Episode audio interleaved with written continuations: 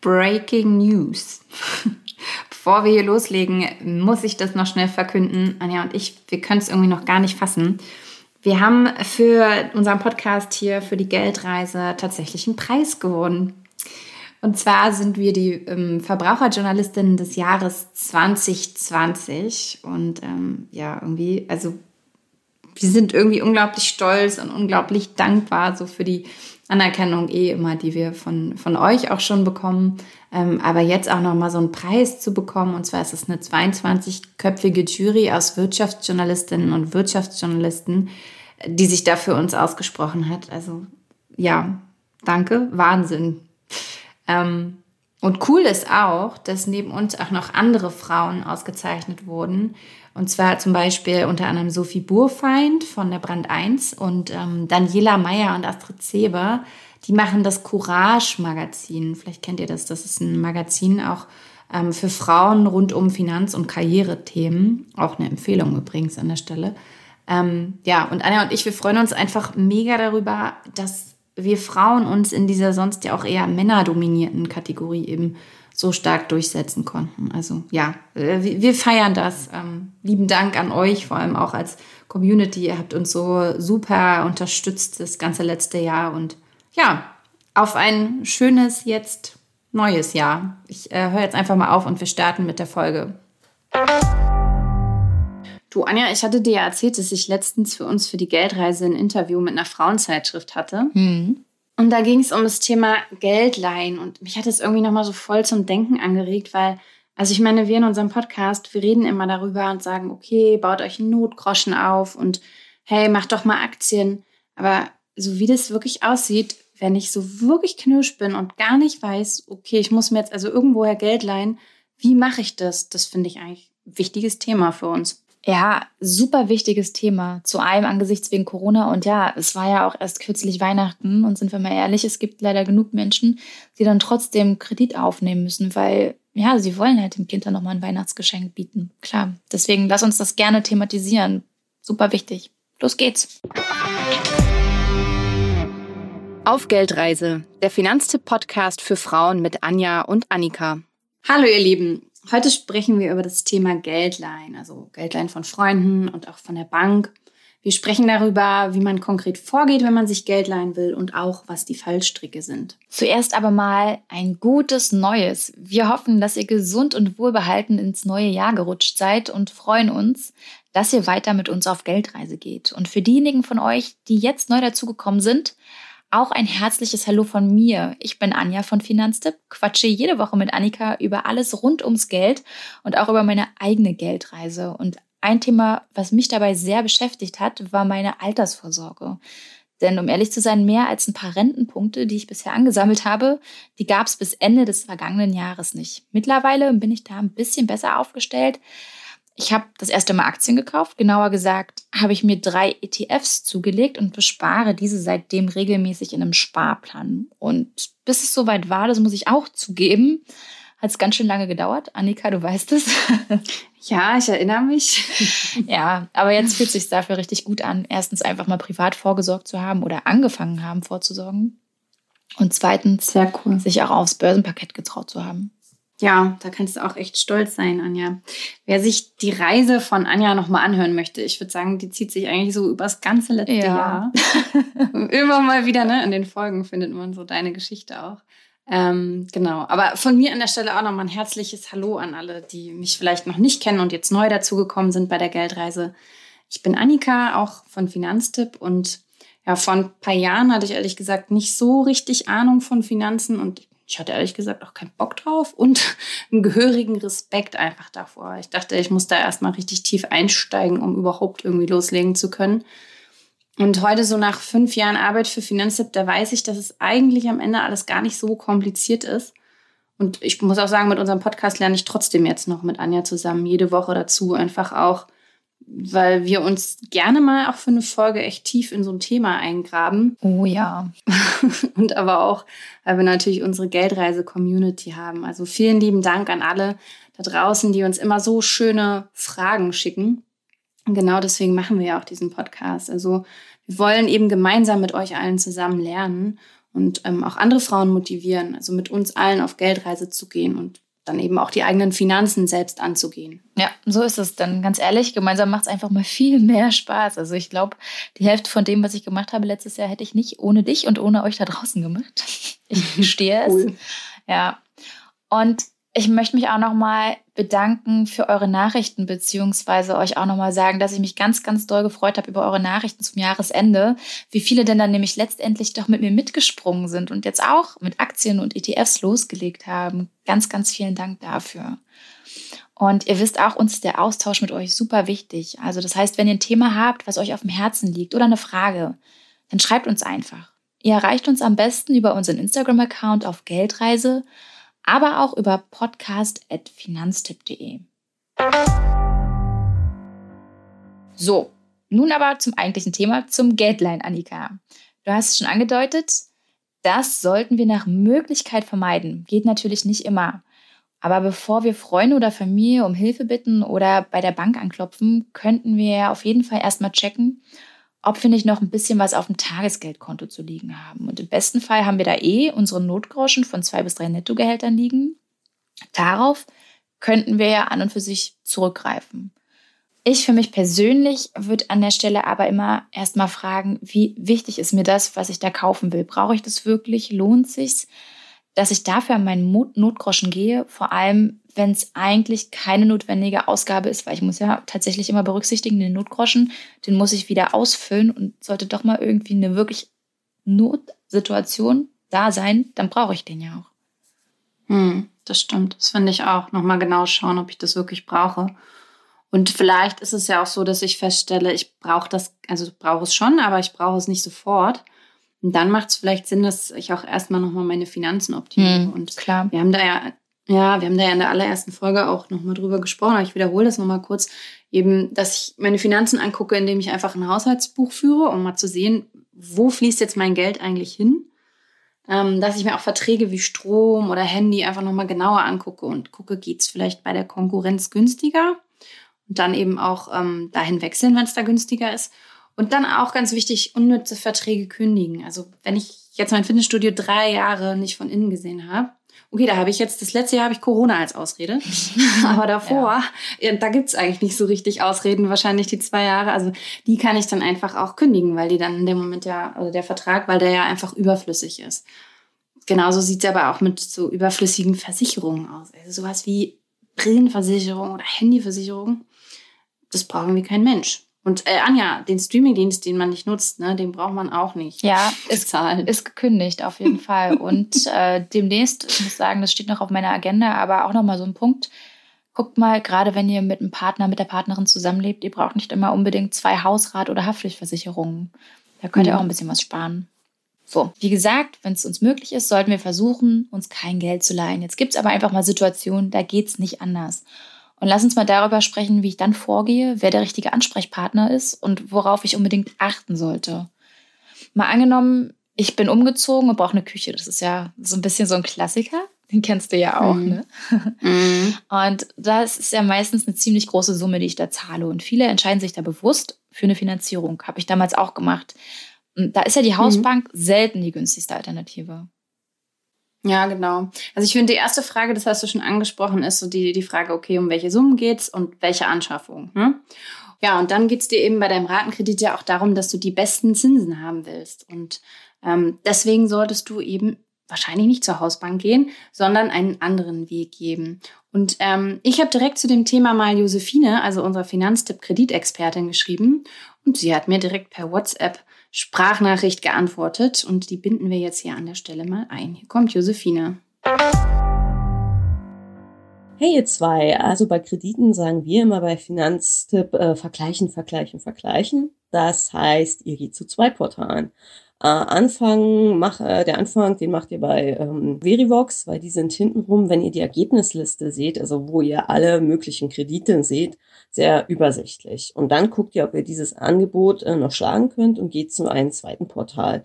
Das kann jetzt Check24 sein, Finanzcheck oder Smava. Ähm, der Grund dafür ist, dass die halt noch andere ähm, Banken vielleicht angebunden haben und dass die auch unter Umständen mal eine Zinsaktion machen. Und dann könnt ihr noch das, was ihr auf, bei Verivox seht, schlagen und kriegt vielleicht einfach einen besseren Kredit. Also zwei Portale nutzen, gucken, wer, wo ihr das beste Angebot kriegt bei den Krediten und das dann abschließen. Ja, noch der Hinweis an der Stelle, dass die Empfehlungen stand jetzt, also Anfang Januar 2021 sind. Und ja, wer weiß, wann ihr jetzt diese Folge genau hört. Deshalb checkt besser vorher mal, ob das auch wirklich noch aktuell ist. Und das könnt ihr machen, indem ihr einfach über den Link geht, den ihr in den Show Notes findet, der euch zu den aktuellen Empfehlungen dann führt. Ähm, die Show Notes findet ihr wie immer über entweder unseren Instagram-Account auf Geldreise, dort über den Link in der Bio, oder eben über finanztipp.de slash podcast ja, zurück zum Kredit. Also wichtig ist eben auch, dass ich mir vorher genau überlege, was kann ich mir leisten und wie schnell kann ich das auch wieder abbezahlen. Also weil das Ding ist ja, ich sollte das so schnell wie möglich abbezahlen, weil dann zahle ich weniger Zinsen. Aber wenn ich mich jetzt voll überschätze und dann irgendwie monatlich eine mega hohe Rate ansetze und ich, ich kann die am Ende gar nicht zahlen und dann lande ich vielleicht noch im Dispo, also das wäre halt richtig blöd, weil dann habe ich am Ende einen Kredit, den ich irgendwie mit einem Kredit abbezahle. Oh ja, bitte. Und beim Dispo ist, der ist ja auch einfach besonders teuer, ne?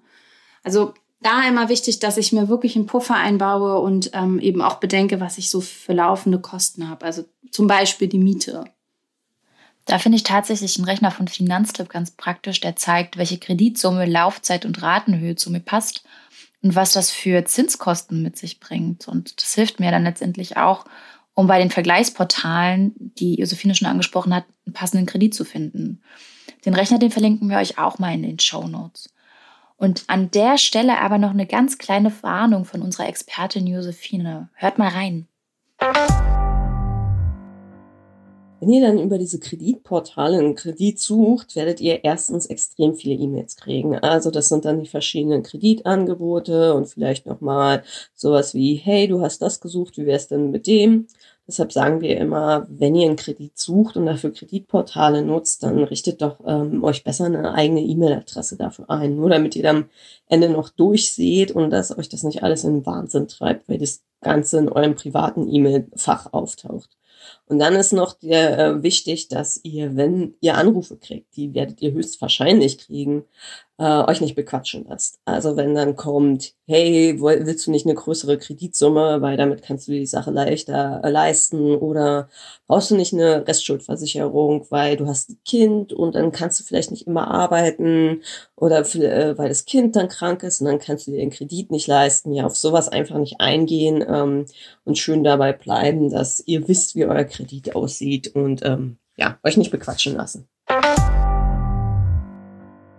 Annika, weißt du, was übrigens auch den Zinssatz so richtig versauen kann? Das ist ein schlechter Schufa-Eintrag. Stimmt. Aber erzähl doch nochmal für alle ganz genau, was, was, was macht eigentlich die Schufa?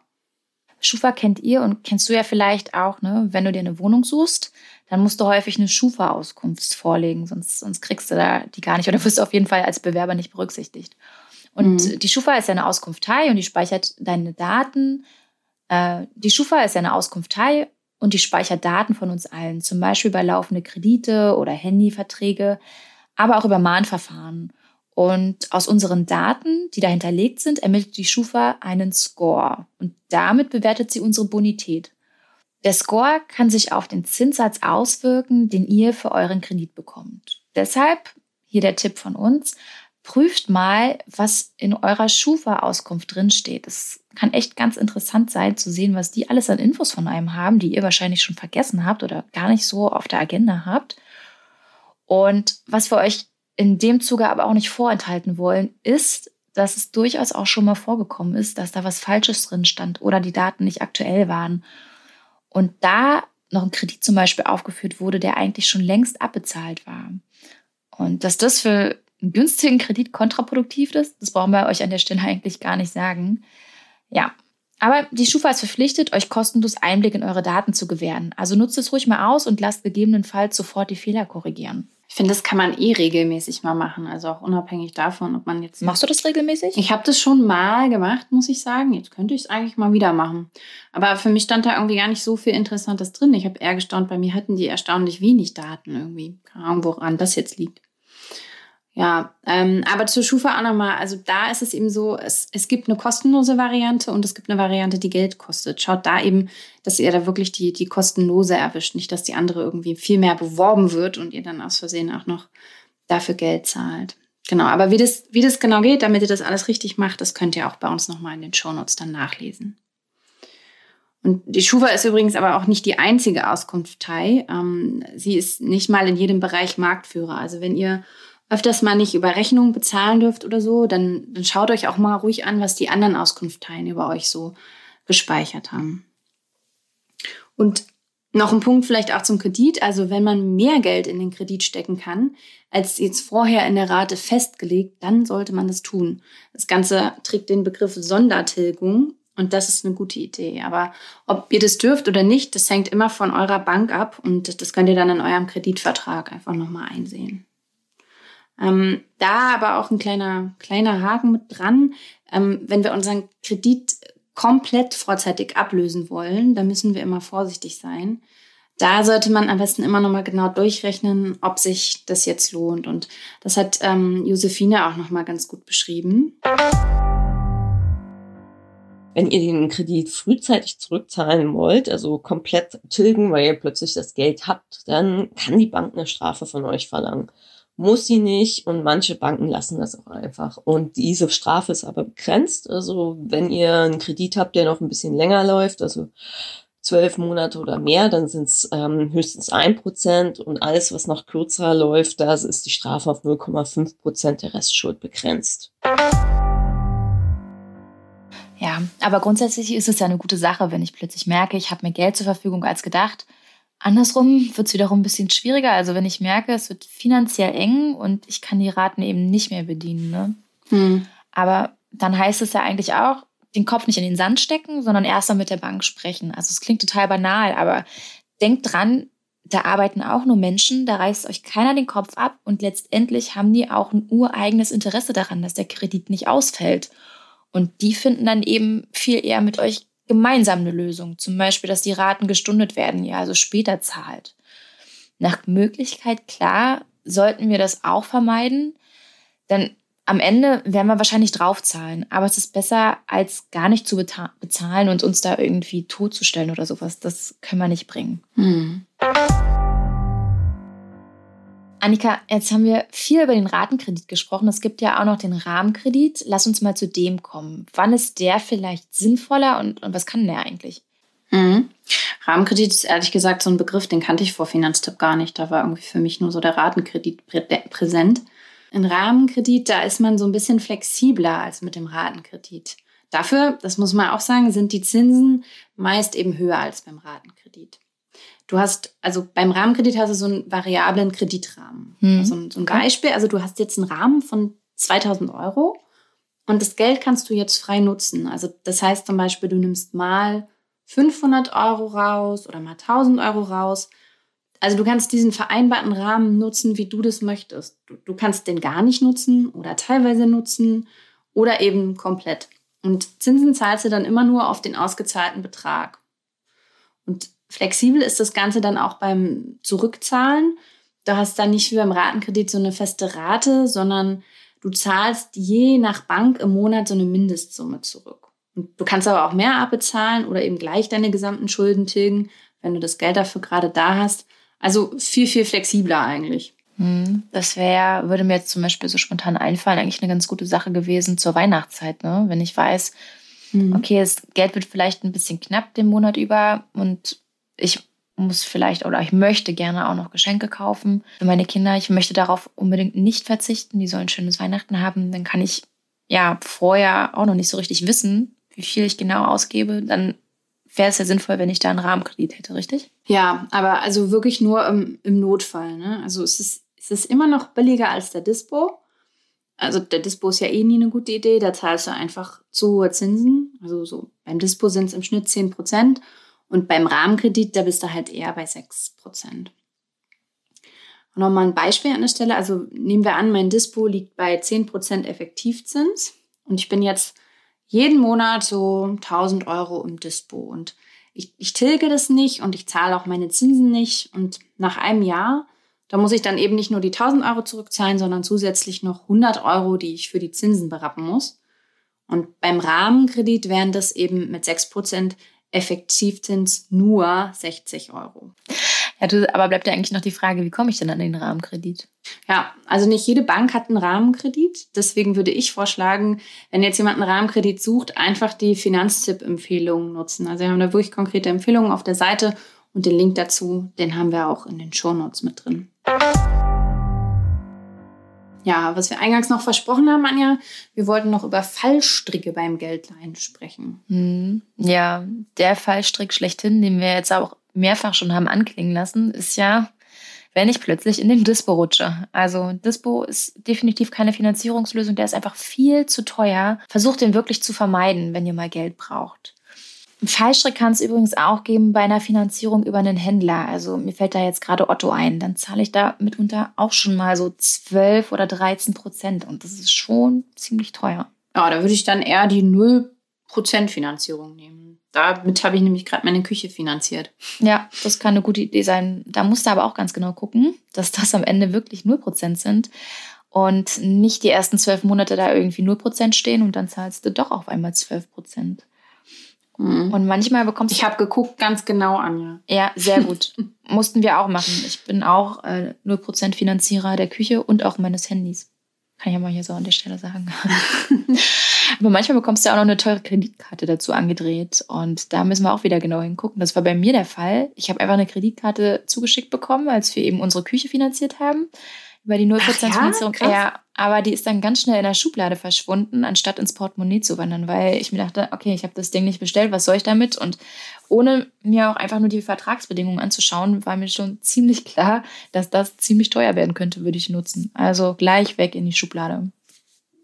Ja, aber nochmal der Hinweis an der Stelle, auch wenn eine 0% Finanzierung eigentlich ziemlich gut klingt, lasst euch nicht dazu verführen, sondern vergleicht trotzdem immer die Preise. Also es bringt ja nichts, wenn, wenn du deine Küche irgendwie woanders günstiger kriegst und du nur einen teureren Preis zahlst, damit du sie zu 0% finanzieren kannst. Da hast du ja letztendlich auch nicht unbedingt gewonnen. Ja, das stimmt. Also ich hatte das ja in der Stromfolge schon mal angesprochen. Mm, mein Freund ist ja so ein Bonushopper. Jedes Jahr wechseln, um eben günstige Preise zu bekommen. Und auch noch einen gratis Fernseher, den haben wir jetzt gerade bekommen. das ist echt immer witzig. Ähm, ja, und du kannst dir gar nicht vorstellen, Anja, wie viele Küchenberatungen wir gemacht haben, um jetzt wirklich den besten Preis zu bekommen. Wie viele? Also, wir, wir waren da beim Vergleichen echt hinterher. Boah, ich weiß nicht, was waren das, drei oder fünf oder so? Und du musst ja jedes Mal diese Küche komplett planen. Du kannst ja, kriegst ja keinen Plan in die Hand mhm. gedrückt und gehst dann in den anderen Laden. Du sitzt da ja immer erstmal wieder ein bis zwei Stunden. Ich habe auch drei ja. geschafft. Ja? Ja. Also, aber es ist anstrengend, ja. oder? Also ich, und super zeitaufwendig. Es zieht zu viel Zeit. Ja, genau.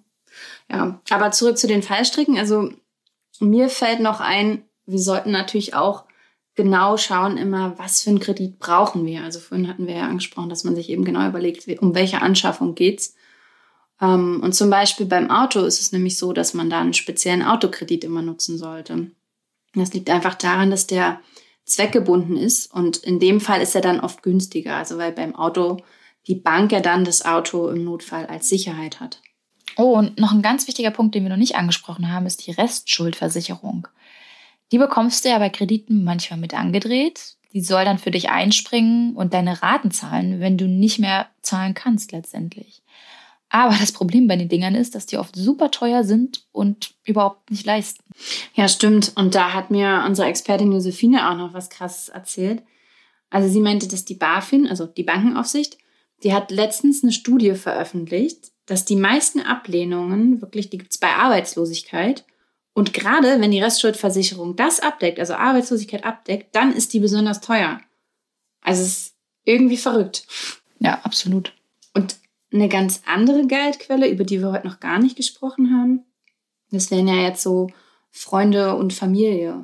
Anja, würdest du Freunden Geld leihen? Ja, ich würde Freunden Geld leihen, ich würde auch Familie Geld leihen, aber ich würde mir natürlich vorher, glaube ich, trotzdem einfach bloß so als persönliche Sicherheit für mich ähm, mhm. gerne sagen lassen, wofür das Geld genutzt wird. Also das, das wäre mir dann mhm. doch schon irgendwie so ein Anliegen. Und ja, also das würde mich schon interessieren. Und dann würdest du, wenn es jetzt irgendwas wäre, wo du sagst, okay, ähm, das ist jetzt vielleicht nichts, was so dringend ist, nochmal wahrscheinlich nachfragen, so, oder? Warum das jetzt sein muss? Ja, ich glaube schon. Also das würde ich mir nicht nehmen lassen, aber letztendlich finde ich, ist es auch immer eine krasse Überwindung. Also normalerweise kommst du ja nicht umsonst an und fragst mal Freunde oder Familie nach Geld. Das stimmt. Also ja. deswegen, ja. Ja, das stimmt. Das ist dann wahrscheinlich schon echt, echt begründet, ne? Ja. Ich habe dazu auch nochmal Josephine gefragt und hier kommt die Antwort unserer Finanztipp-Expertin.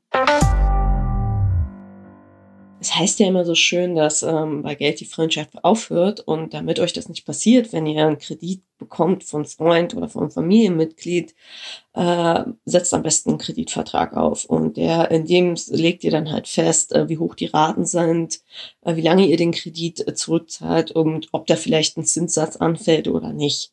Und wir haben da auch bei Finanztipp äh, Mustervorlagen für solche Kredite, die ihr euch runterladen könnt. Und was dann auch noch wichtig ist, ist, dass wenn ihr einen Kredit bekommt und der ist unverzinst, dass ihr womöglich Ärger mit dem Finanzamt kriegt, weil, weil es kann nämlich in solchen Fällen Schenkungssteuer anfallen. Und deshalb solltet ihr darauf achten, dass ihr in den Freibeträgen bleibt. Die sind unterschiedlich ähm, geregelt, abhängig davon, wie ihr miteinander verbandelt seid. Also ob das zum Beispiel die Eltern sind, die euch Geld leihen oder halt ähm, Großeltern, eure Kinder oder vielleicht Freunde. Und dann immer schön drauf achten und äh, wenn ihr Schenkungssteuer zahlen müsstet, die dann auch zahlen. So, ich denke mal, jetzt sind wir alle potenziellen Geldquellen durchgegangen, wenn es mal wirklich knirsch ist. Oder Anja, fällt dir noch was ein? Ja, mir fällt tatsächlich noch was ein. Und zwar haben wir noch gar nicht über deine derzeitige Hauptgeldquelle gesprochen. Ähm, wie hm? finanzierst du denn dein Haus, Annika? hey, stimmt. Ja, die Bau für die Baufinanzierung, ja. Hm. Also das konkret jetzt hier nochmal durchzudeklinieren, das würde wahrscheinlich den Rahmen sprengen. Ähm, ja, nur so viel. Also den besten Zins gibt es hier vermutlich auch nicht bei der Hausbank, sondern bei sogenannten Kreditvermittlern. Die haben nämlich so den größten Marktüberblick. Wenn ihr dazu aber zum Thema Baufinanzierung noch mehr wissen wollt, ich würde sagen, dann schreibt uns einfach, weil sonst wird die Folge, glaube ich, ein bisschen lang. Mhm. Aber grundsätzlich halt, wenn ihr Fragen zu dieser Folge oder Feedback habt, dann schreibt einfach auf Instagram am besten und da eben auch einfach unter den Post zur heutigen Folge. Genau, und gerne auch, wenn ihr konkret Fragen zum Thema Verschuldung habt. Denn da haben wir ganz bald eine ehemalige Schuldnerberaterin bei uns im Podcast zu Gast, mit der wir über Wege aus den Schulden sprechen wollen. So, wir hören uns nächste Woche Donnerstag wieder. Bis dahin, lasst es euch gut gehen. Und ihr wisst ja, wenn euch unser Podcast gefällt, freuen wir uns über fünf Sterne bei Apple Podcasts und eine gute Bewertung. Bis dahin. Tschüss. Tschüss, ihr Lieben.